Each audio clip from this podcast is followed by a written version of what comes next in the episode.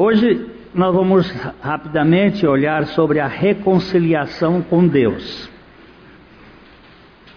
Nós estamos fazendo aqui uma caminhada sobre as doutrinas da redenção.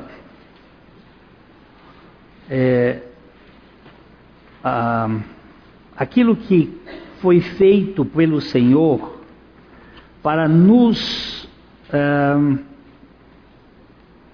libertar do cativeiro. E esse, essa parte da propiciação ou da reconciliação é muito importante que a gente compreenda. Domingo passado nós falamos sobre justo ou justificado.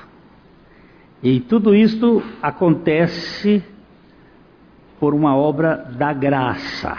É Deus fazendo. E aqui nós começamos com João, 1 João capítulo 4, verso 10, dizendo: Nisto consiste o amor, não em que nós tenhamos amado a Deus, mas em que Ele nos amou e enviou o seu Filho como propiciação pelos nossos pecados. Essa palavra propiciação é e que ele se tornou o empenho e o. Ah,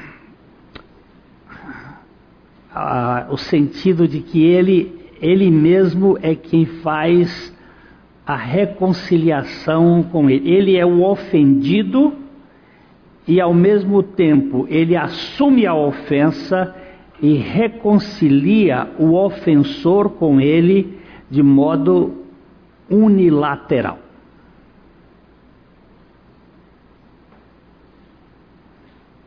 Domingo que vem nós vamos falar sobre arrependimento, depois mais para frente sobre o perdão.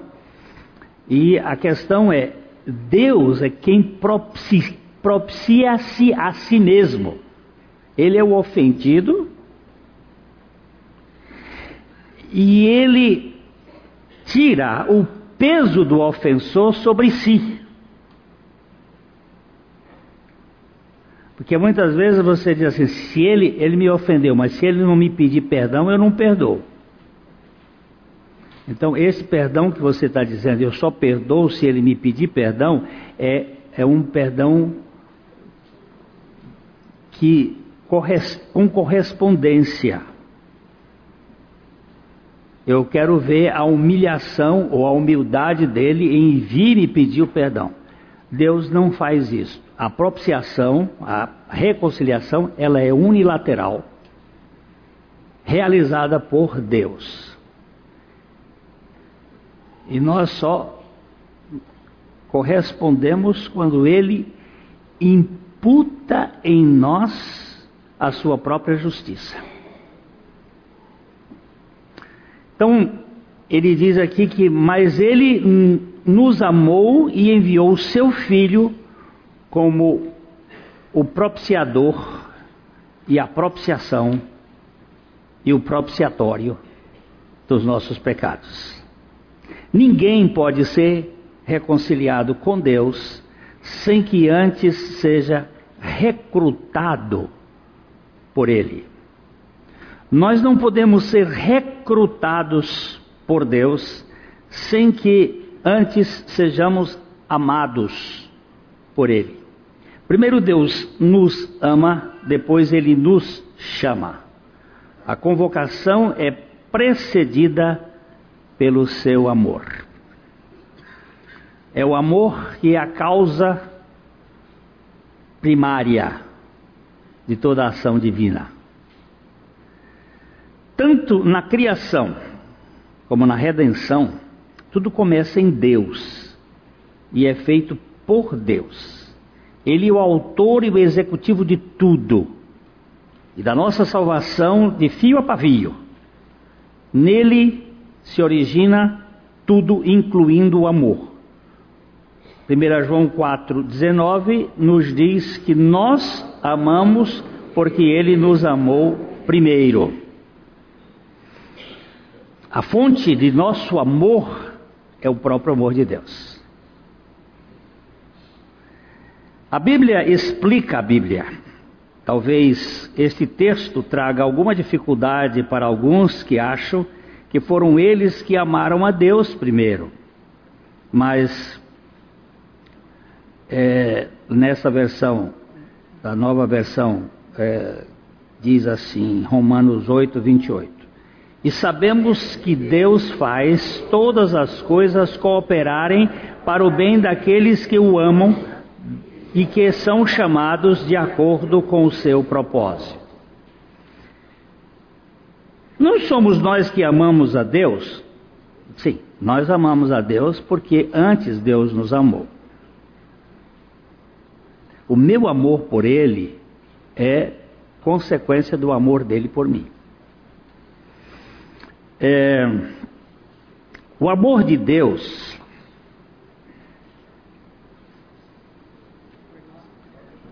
se este amor, se estes amam a Deus, com certeza este amor vem do próprio Deus, que é amor e a razão de todo amor. O amor de Deus por nós é a causa de nosso amor por Ele Assim como a luz do sol é que nos proporciona a capacidade de ver o sol.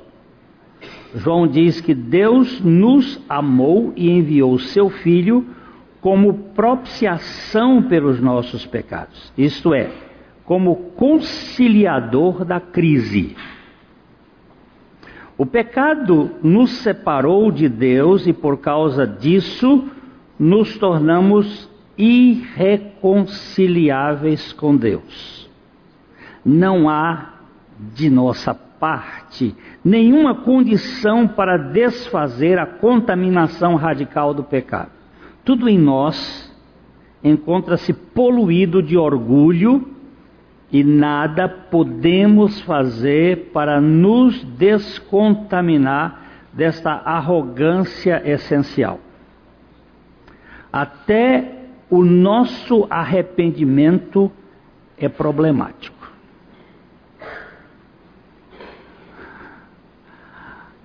Você dizer, eu me arrependi, é preciso ter cuidado com o seu arrependimento e o meu arrependimento. Ele pode estar cheio, cheio de vaidade, soberba. Aqui eu vou citar um arcebispo de Paris no século XVI, François Fenelon, que foi o uh, orientador espiritual da Madame Guyon. Esta mulher foi muito é, importante no conceito do, dos pensamentos dos reformados, era uma católica.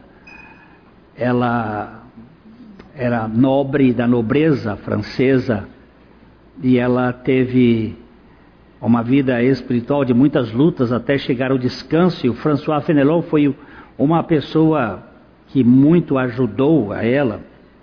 Ela teve uma época que ela botava as pedras no sapato para se ferir, que é aquele princípio do autoflagelamento ou autoflagelação para que você sinta a dor do sacrifício de Cristo.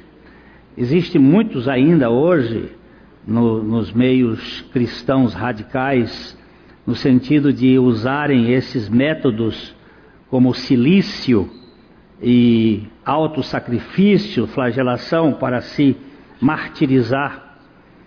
A Madame Guyon, ela foi muito condenada também pelos católicos da época, porque ela pregava depois que ela passou por essa experiência da obra suficiente de Cristo, para não ser é, ouvido. Eu acho que mais de 70% dos livros dela foram queimados, sobraram alguns dos escritos dela.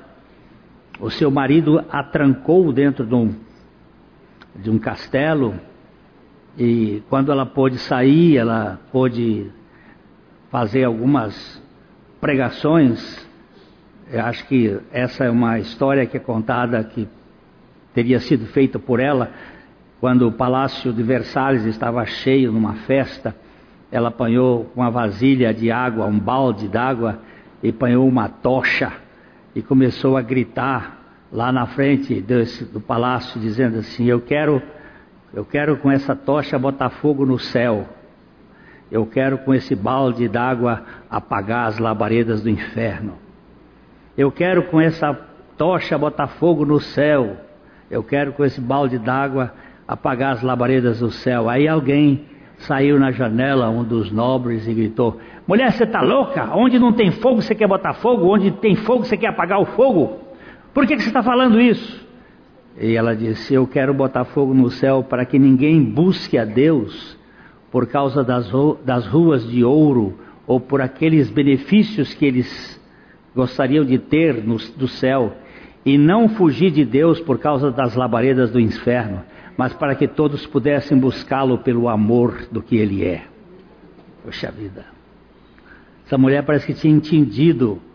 E o François Fenelon foi o principal responsável. Foi o arcebispo também muito perseguido na época por causa das suas posições libertárias em Cristo. E ele diz assim: o nosso orgulho sente o nosso orgulho sente desgosto por nossas falhas. E muitas vezes confundimos esse desgosto com o verdadeiro arrependimento. Às vezes você vê uma pessoa chorando lá, chorando as pitangas, como se usa a expressão, lá de olho vermelho, chorando, porque foi apanhado com a boca na, na botija, fazendo. E aquilo não é arrependimento. Pode ser remorso. Nós vamos tratar isso mais na frente. Pode ter é uma outra coisa. O arrependimento é algo totalmente diferente dessa tristeza segundo o homem ou segundo o mundo. Paulo diz que a tristeza segundo o mundo produz pesar, mas a tristeza segundo Deus gera arrependimento. É outro patamar de realidade. O Thomas Watson, que é também ali do século XVI, ele diz o segue com o mesmo olhar. Olhos, os olhos podem estar rasos d'água e o coração empedernido. O damasco pode estar macio por fora, mas dentro tem um caroço duro. É impossível confiar na conversão produzida pelo coração humano. Quando você ouvir essa expressão, eu me converti, pode ter certeza de que ela é, até gramaticalmente, ela é imprópria. Porque é a mesma questão, eu me operei. Ela é, uma, uma questão imprópria, porque você não pode se operar. Talvez alguma coisa que um médico uh, sofra um, ele se costure ali, mas fazer umas, eu vou botar logo radicalmente. Aqui eu tenho médicos fazer uma cirurgia de cérebro feita por ele mesmo. Eu sei que existe na internet a história de um médico que em 1920 e pouco fez uma cirurgia de apendicite nele mesmo. Não sei como foi isso, mas que era com, com é, espelhos. Ele em 1029, eu acho por aí. Ele fez a cirurgia de apendicite nele mesmo. E lembre-se que a anestesia nesse tempo era muito precária. Como é que foi, eu não posso nem imaginar. Mas eu posso garantir o seguinte: o sujeito que me diz que se converteu, eu vou andando de retro. Porque se ele se converteu, ele pode também perder a sua conversão que está fundada num ser finito, sujeito a falhas. Tanto é que nesse assunto nós vamos encontrar os profetas dizendo: Converte-me e serei convertido. Salva-me e serei salvo. É impossível ao homem confiar naquilo que ele faz. O dicionário Divine diz o seguinte: propsiar e lastomai foi usado entre os gregos com o significado de tornar os deuses propícios ou apaziguar, na medida em que sua vontade não foi concebida como atitude natural, mas algo a ser ganho primeiro. Você só apazigua depois que dá algo ao, ao revoltado. Essa era a ideia. O Deus estava estava bravo por Seidon, estava em grande uh, fúria, os mares estão revoltados, aí você leva uma oferenda para apaziguar a fúria do Deus que está revoltado.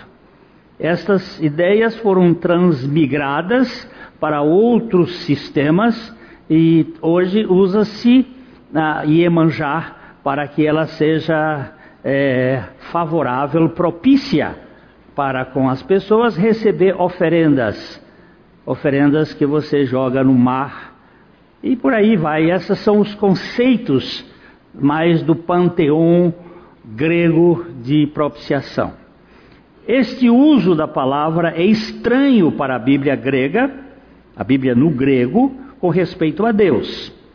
Nunca é usado de qualquer ato pelo qual o homem traz Deus para uma atitude favorável ou uma disposição graciosa. Não é o homem que vai fazer com que Deus venha em direção a ele e se torne favorável. É Deus quem, propiciado pela vindicação do seu caráter santo e, santo e justo, pelo qual, através da provisão que ele fez no sacrifício vicário da expiação de Cristo, ele lidou com o pecado de tal maneira que não pode mostrar, que pode mostrar misericórdia ao pecador crente na remoção de sua culpa e na remissão dos seus pecados. É Deus que se propicia a si mesmo. É Ele que ah, favorece ao seu caráter justo a não indignação sobre aquele que o feriu. Isto, isso aqui, gente, não dá para caber na cabeça.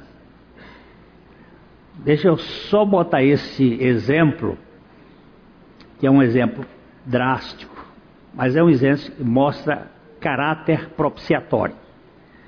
Jovem, jovem americano, estava com um grupo e havia apareceu uns moços desses lutadores concorrentes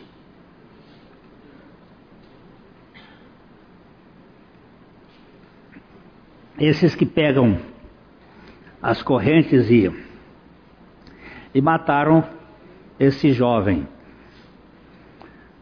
Um rapaz desses bateu no moço até matar. E foi preso. Foi condenado. E a mãe do jovem que foi assassinado começou a visitar toda semana o assassino. E ela visitava e dava as coisas para ele, levava as coisas para ele. E participou de todo o júri, a condenação, ela ali presente. E depois de tanto tempo de cumprimento da pena, e todas as semanas ela estava lá cuidando daquele rapaz. E quando ele saiu, ela disse: Agora você pode morar na minha casa. Você pode vir porque você é o filho que eu perdi. E aí ele veio morar na casa dela. Ele se casou com uma moça. E quando este essa história foi contada pelo grupo da equipe Berry Graham. Ela já tinha netos, filho do assassino do seu filho, daquela família que ela havia assumido em propiciação. Ela assume a perda para conquistar uma vida. Isso não é próprio do ser humano, isso é próprio do caráter divino. Esse é um ato de propiciação que é feito, que feito em Cristo nos é otorgado para que nós, como, como réplicas de Cristo no mundo, possamos instrumentalizar o que é o conceito do perdão. Esse perdãozinho de, de meia tigela, de eu perdoo, mas não esqueço. Ou você está perdoado, mas vai morar lá na Conchichira. É, esse perdão, esse é nosso. Esse não é divino. Esse é um perdão de caráter é, é, jurídico, hã? condicional, é. Não é este aqui, esse ilasterium, não é essa competência do próprio Deus sofrer. Ou afronta e assumir a afronta e voltar com cara, não cara de Madalena arrependida que é aquela cara de estou é, perdoado, mas estou com um bico desse tamanho assim, com aquela, ainda com aquela dor, e até um pouco orgulhosa, dizendo assim: eu fui eu que perdoei. E é um, um, um comportamento de orgulho. Eu, ele nem me pediu perdão, mas eu perdoei.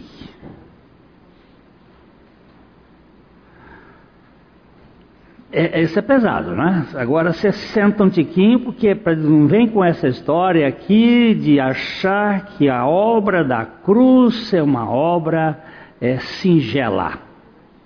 Porque aí você não entendeu absolutamente nada. Jesus Cristo. Só Jesus Cristo pode, de fato, nos reconciliar com o Pai não necessariamente aplacando a ira de Deus apenas, mas favorecendo a sua misericórdia como agente de um amor incondicional. O pecado é tão ofensivo ao caráter divino que apenas e tão somente o próprio Deus pode remover os seus efeitos maléficos e altivos na vida dos crentes.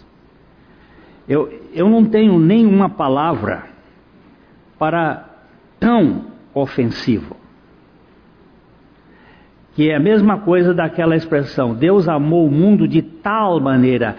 Essa tal maneira não tem uma palavra para dizer que, que maneira é essa do amor de Deus. Não tem, em língua nenhuma.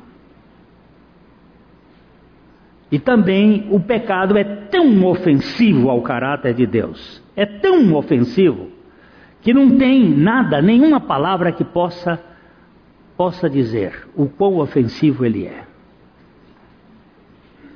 E só o próprio Deus pode nos propiciar. A propiciação divina é a única via de nossa reconciliação com Deus. Jesus teve que assumir o castigo do rebelado e reconciliá-lo com ele, fazendo-se propício a si mesmo. Cristo Jesus é a nossa propiciação a ele. Tornamos-nos aceitáveis a Deus por ele mesmo, por Deus mesmo.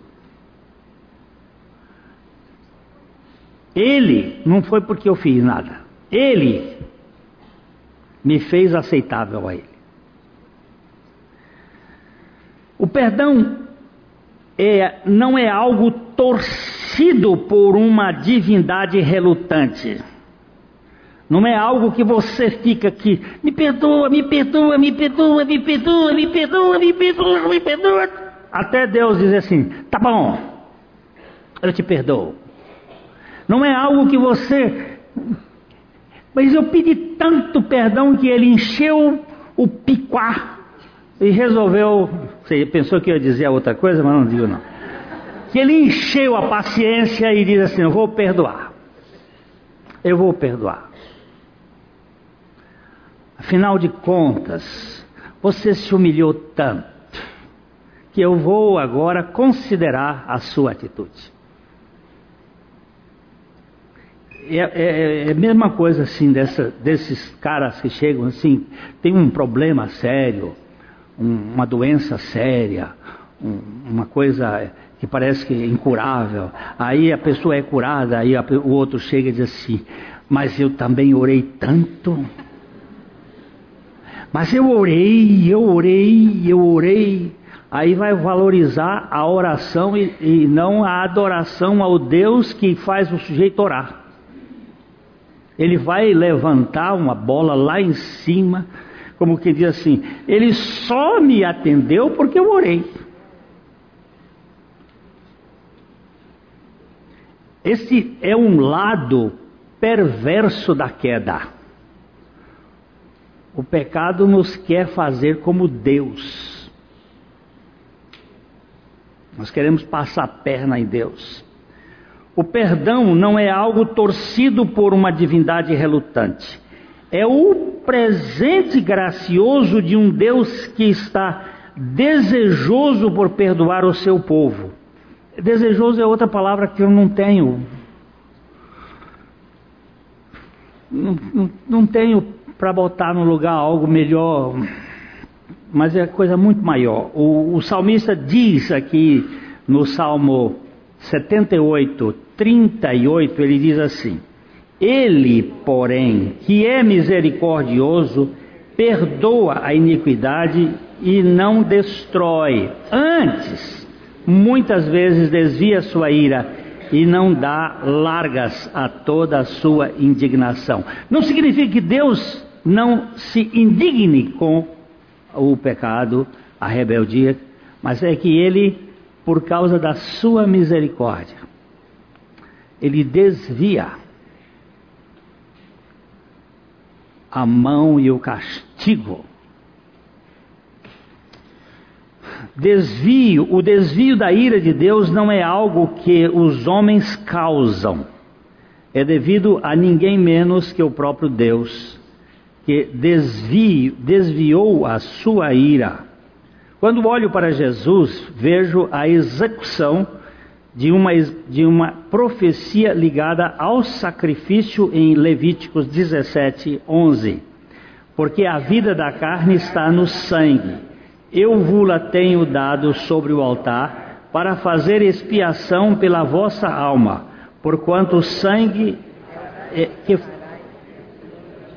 porquanto é o sangue que fará expiação em virtude da vida sem derramamento de sangue e sangue perfeito, não há remissão de pecados. Foi por causa deste ato propiciatório que os meus pecados foram perdoados. Nós temos uma teologia montada mais pelo século XX que é o seguinte: se você aceitar Jesus, ele te perdoa.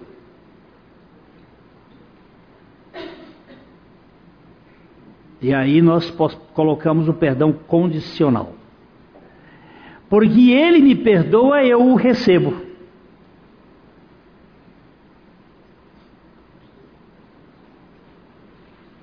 Porque ele me perdoou na cruz, carregando todos os meus pecados, eu o recebi como graça da sua bondade. Não existe ato da minha parte antes que ele tivesse feito o tudo em meu favor. Eu vou dar uma lidinha mais para frente, vocês vão ver o que o W. Um, Pink vai dizer aí, que aí pega.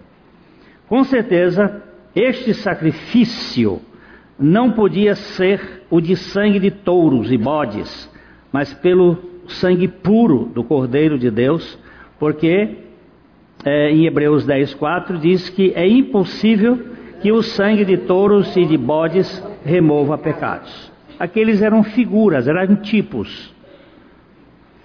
Thomas Boston, do século XVII, dizia: há uma corda de três pontas contra o céu e a santidade que não é fácil de ser removida.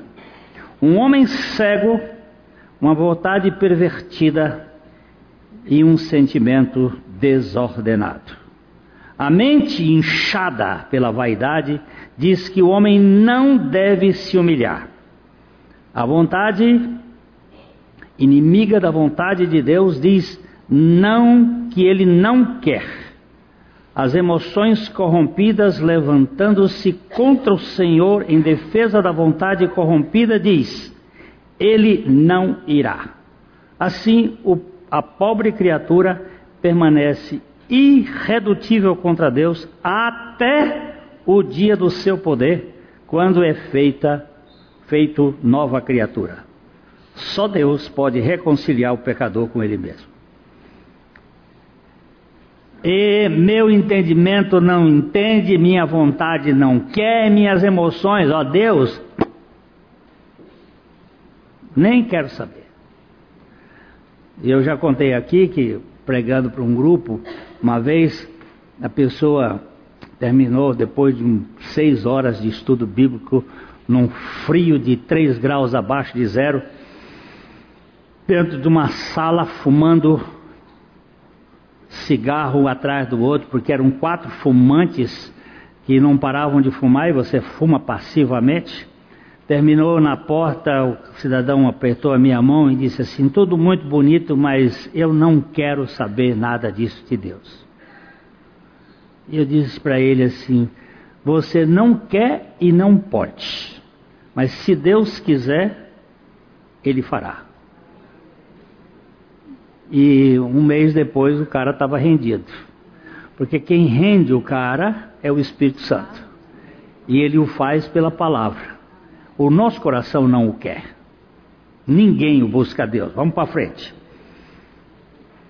É, aqui nós temos o Romanos 8, 28 a 30, para a gente estar sempre voltando esse texto que diz assim: e sabemos que Deus faz com que todas as coisas cooperem para o bem daqueles que o amam e que são chamados acordo com seu propósito.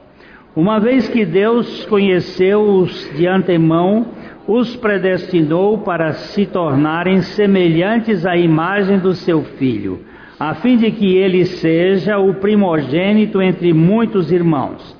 Depois de predestiná-los, chamou-os, e depois de chamá-los, os justificou, para que justificados fossem todos estes glorificados e participantes da sua glória. Aqui há uma linha, há uma cadeia, é uma corrente de elos para reconciliar o seu povo com ele mesmo. Deus primeiro o amou porque ele ama, ele conhece. Porque conhece, predestina a ser conformado com a imagem do seu filho. E uma vez destinado de antemão, Deus chama eficazmente, a fim de reconciliar este povo com ele mesmo, mediante a justiça do seu filho e uma vez justificados pelo Filho, lhe é conferido graciosamente a glória que lhe fora destituída com o pecado. Pá, pá, pá, pá, pá, pá. Deus fazendo. A única coisa que Deus não faz sozinho é a santificação.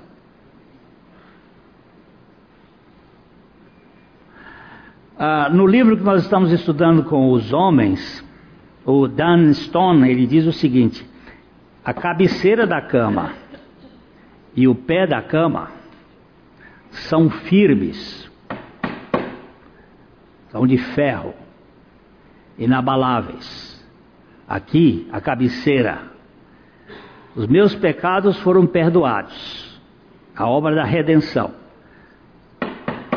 Aqui, a glorificação. Eu vou para o céu. Isso aqui está seguro. Mas aqui no meio da cama, a cama é de mola. Eu não sei se vocês conheceram cama patente. Alguém aqui conheceu as camas patentes? Lembra? Ou aquela de campanha também. E o meio é mole. Aqui esse meio é a nossa caminhada, é a santificação, é a salvação da alma. Aqui. Aqui Deus fala e eu obedeço. Nesse meio termo é bilateral, é sinérgico. Aqui é monérgico, lá é monérgico, aqui é sinérgico. Aqui é Deus fazendo. Não sei por que, algumas pessoas têm dificuldade com isso. Eu fico realmente. Porque, olha, aqui eu tenho os meus netos. Nenhum nasceu porque quisesse. Estou dizendo dos netos que é para ter o privilégio de falar. Eles nenhum nasceram porque quiseram.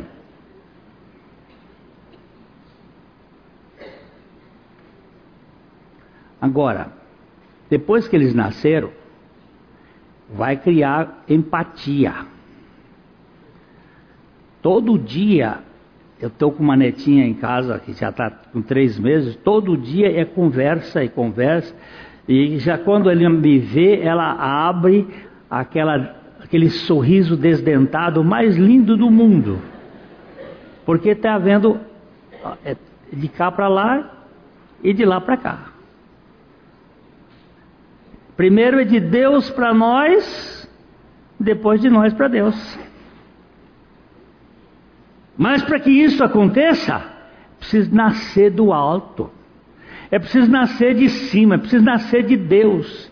E novo nascimento não é eu aceitei Jesus como meu Salvador. Novo nascimento é eu morri com Cristo Jesus, meu Salvador, e ressuscitei com Ele para receber a vida dele. Quem aceita pode rejeitar. Agora, aquele que morreu com Cristo e ressuscitou com Cristo, não tem como desamarrar porque ele vem viver nele. Eu não estou com Cristo ao lado. Vamos andar com Cristo. Eu não, eu não consigo andar com Cristo. Ele está em mim hoje. Eu estava nele na cruz e ele está em mim agora. Agora, para onde eu vou, não é aonde o, o, o, o boi vai, a vaca vai atrás. Não é esse assunto. É agora para onde eu vou, é ele que vai, é ele que vai governando. Essa expressão que muitas vezes a gente usa, Deus te, Deus te acompanhe, meu irmão. Isso é um absurdo.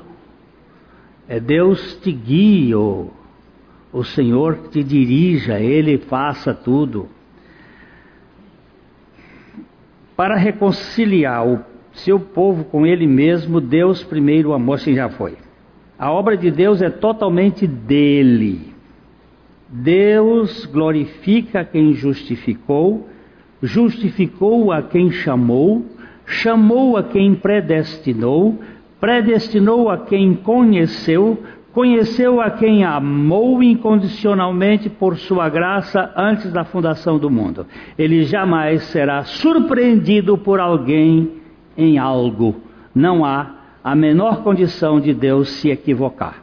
Ele é onisciente, onipotente, onipresente. E nada foge da sua soberana vontade. Talvez, de vez em quando, você leia o Salmo 139, rumine o Salmo 139, veja como é que ele fala da onisciência, da onipotência e da onipresença de Deus. Aquele salmo fala disso aí. ele começa com a onisciência de Deus, que é o assunto mais difícil da Bíblia, a meu ver.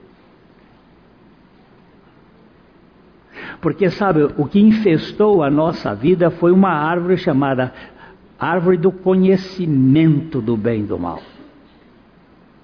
Esta árvore é que é a, a nosso problema. Como é que Deus pode saber uma coisa que eu não sei? E o Evangelho trata exatamente da onisciência de Deus. E é difícil de entender. Alguém pode dizer: Ah, eu posso me reconciliar com Deus se eu quiser. Eu posso. Sim. Se quiser, você pode. A questão é esta. João 5,40. Contudo, não quereis vir a mim para ter desvides.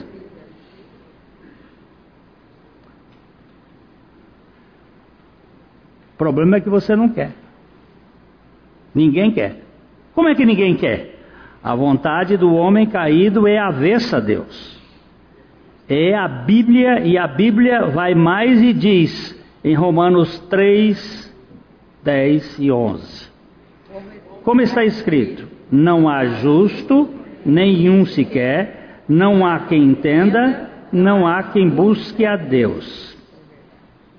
Não há quem busque a Deus. E tem uma versão que diz assim: nenhum sequer. Então, como pode acontecer isso de dizer, eu, quando eu quiser.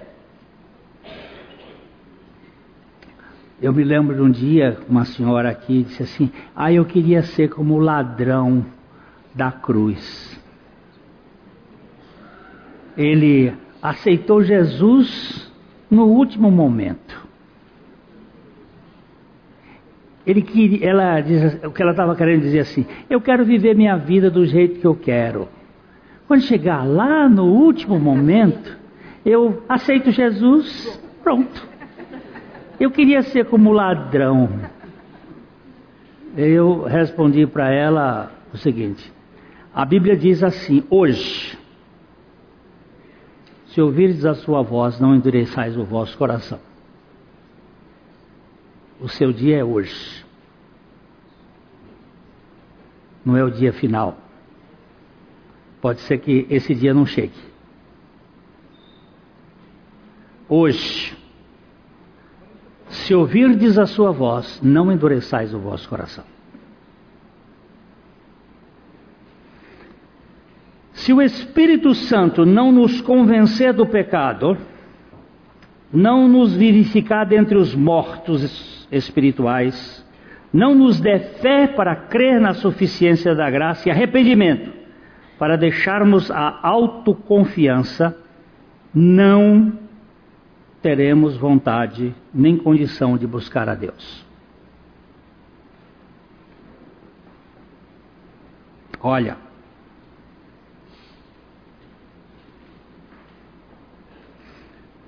eu vou dar. O caboclo foi muito assim. Glênio, eu estou cansado.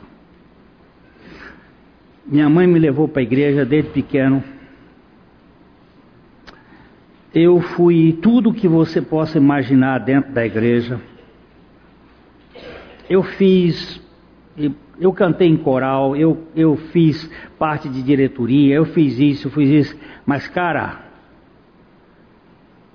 eu estou desistindo. Eu não tenho esse apetite por Deus. Eu digo, você está desistindo muito tarde. Você devia ter desistido mais tempo atrás. Você foi um idiota.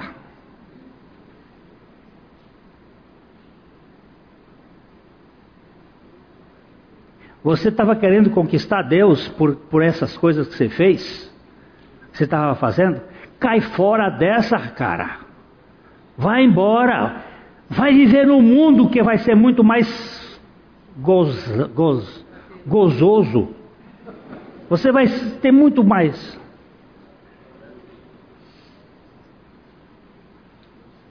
Eu fiz o que eu pude para meter o pé nele e dizer assim: vai embora. Hoje ele está nos escutando. Ele está lá nos States nos escutando.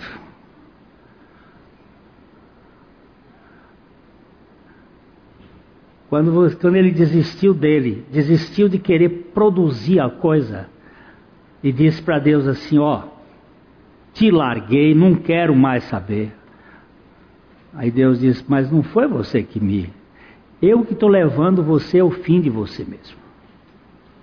Sou eu que estou trabalhando para que você não tenha autoconfiança.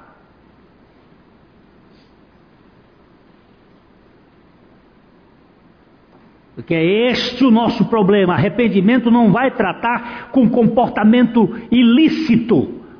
Arrependimento tem a ver com confiança. É só você ler o livro de Jó de capa a capa. Você vai descobrir que o problema de Jó não era a imoralidade, não era o pecado sórdido. O problema de Jó era o pecado nobre. Qual é o pecado nobre? é o pecado voltado para o autoconhecimento, a autoestima, a autoconfiança, a autodeterminação. É, eu sou, é isso aí. Se você ler o livro de Jó, ele diz assim: Eu fiz um contrato com os meus olhos para nunca olhar para uma donzela virgem e desejá-la. E ele era assim, ele era um homem íntegro temente a Deus, desviava-se do mal, mas não conhecia Deus, porque foi ele mesmo que disse: Eu só te conhecia de ouvir falar. Aí ele diz assim: Por isso eu me abomino e me arrependo no pó e na cinza. De que que Jó se arrependeu? De sua autoconfiança. Eu, eu vou, vou só dar um toquinho mais, eu sei que já está passando da hora, mas olha aqui.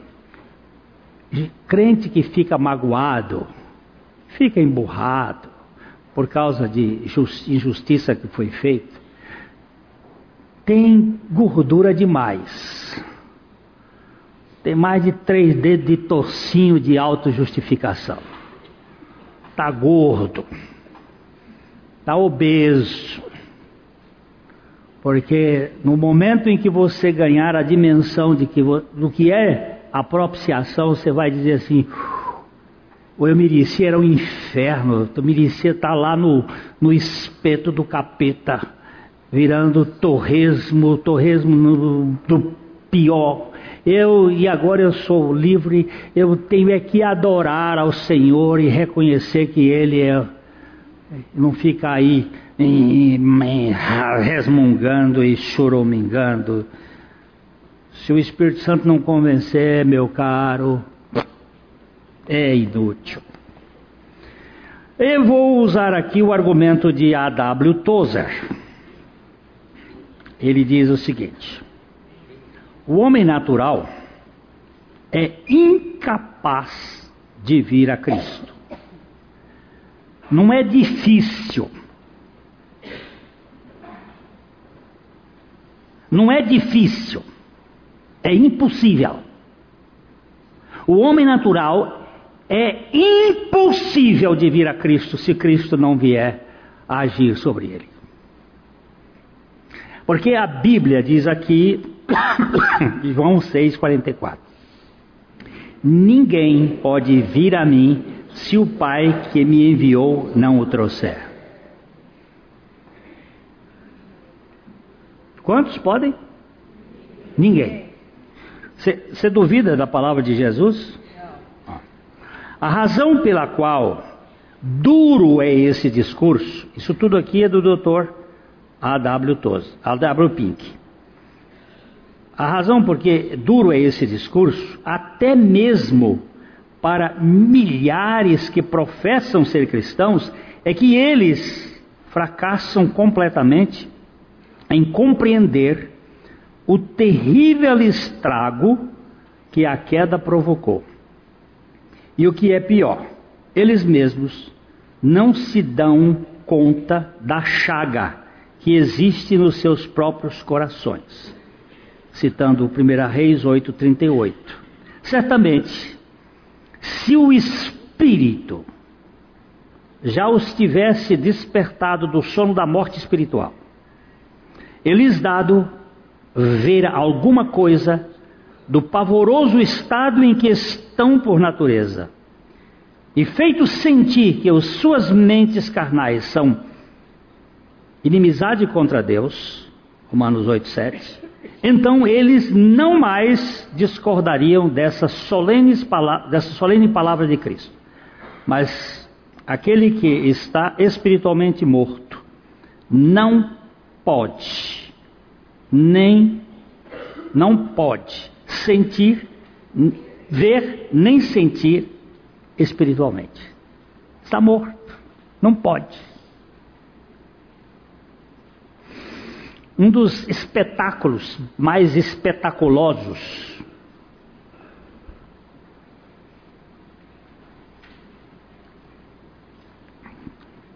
De cemitério. Que eu já tomei conhecimento. Foi a morte de um parente nosso. E a filha, destrambelhada, querendo fazer o pai ressuscitar.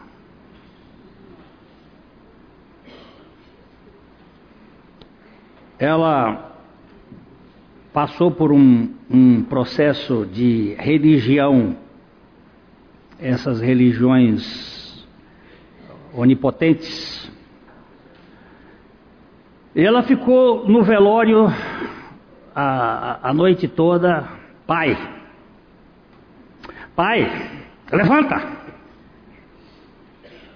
E ela foi naquele processo, e quando vamos levar o, o caixão pro o buraco lá, ela agarra-se com o caixão e não quer deixar, e seguram, e elas tribucha e vão e levam lá e põe o caixão, e ela pula dentro do mas foi uma cena assim dantesca. A onipotência do homem não pôs. A morte, meu velho, ela põe fim. Ela só não pôs fim no Cordeiro de Deus, do sacrifício, porque esse aí era o início da nossa redenção. Mas põe fim nessa, nessa história aqui de, de, de nós podermos reagir e agir. Mas ela falava a noite toda com aquele pai, porque ela era um sentimento de culpa, porque normalmente essa gente que faz esses dramas todos, né, é que tem culpa no cartório em grande parte. E aí faz aquela aquela ruaça. Porque quem sabe que a morte é um troço tão natural da vida, e tem uma vivência razoável com o, defunto, o, o, o ex agora defunto, vai ter a saudade, ela é real, mas não vai ficar fazendo esses espetáculos. Mas o interessante é que o, defunto não reagiu. Não reagiu, não falou, não conversou. Eu também assisti uma vez aqui, aqui, outro defunto, braço do cara era um braço possante. Está lá o corpo. A viúva chega e começa a conversar. não tem cabelo. Eu não vou fazer no cabelo da mulher porque precisava de um homem que tivesse cabelo. Ah, não, não, fazer aqui no. Ele, o, o Tini tem cabelo. Aí ela botava a mão aqui, meu velho, a mão por baixo aqui. Meu velho, por que, que você morreu agora? Você vai me deixar sozinha. E aí ela chorou, me e segura aqui. Aí os filhos chegaram, mãe, agora tem que enterrar. E ela vai aumentando. Aí vai aumentando. E de repente ela começa a puxar os cabelos do sacudiu aqui. E aí o filho veio por trás para pegar um outro do rei e pegar e ela começou aí do meu velho passou a ser o filho de alguém mais e xingou o cara e arrancou a muqueca de cabelo da mão e veio e, e eu ajudei a pegar nas pernas e fomos com a mulher para dentro. Mas o mais impressionante, terminou aquela cena toda, o filho deu uma injeção na mãe e foi lá e foram, voltamos, o defunto continuava lá.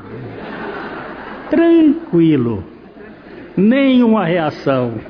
Eu disse, se tivesse um tiquinho de vida, com aquele braço, ele dava ali um supapo que ela ia cair uns 10 metros de distância. Agora morreu? Não tem mais o que fazer. Você morreu em Cristo? É verdade? Ou ainda tem aí um troço guardado no coração? Sendo assim, ninguém pode se reconciliar com Deus se o próprio Deus não o reconciliar com Ele mesmo. No Novo Testamento, o ato da propiciação sempre se refere à obra de Deus e não aos sacrifícios e ofertas oferecidas pelo homem. A razão para isto é que o homem é totalmente incapaz de satisfazer a justiça de Deus. Por isso, e tão somente por isso, louvado seja o nosso Senhor Jesus Cristo, que nos reconciliou com Deus. E estamos reconciliados. A Livraria PIB Londrina procura selecionar cuidadosamente seus títulos e autores a fim de oferecer um conteúdo alinhado com o Evangelho de Jesus Cristo. Bíblias, livros de teologia, devocionais, literatura infantil, biografias, comentários bíblicos e muito mais. Dispomos também de um acervo de CDs e DVDs das mais de 5 mil mensagens ministradas na primeira Igreja Batista em Londrina. Visite a Livraria PIB Londrina e conheça ainda mais. Livraria PIB Londrina, de segunda a sexta, das 13h30 às 18 horas. Endereço na Avenida Paraná, 76A, próximo ao Calçadão, bem no centro de Londrina. Ligue para 3372 8921 ou acesse o site www.livrariapiblondrina.com.br.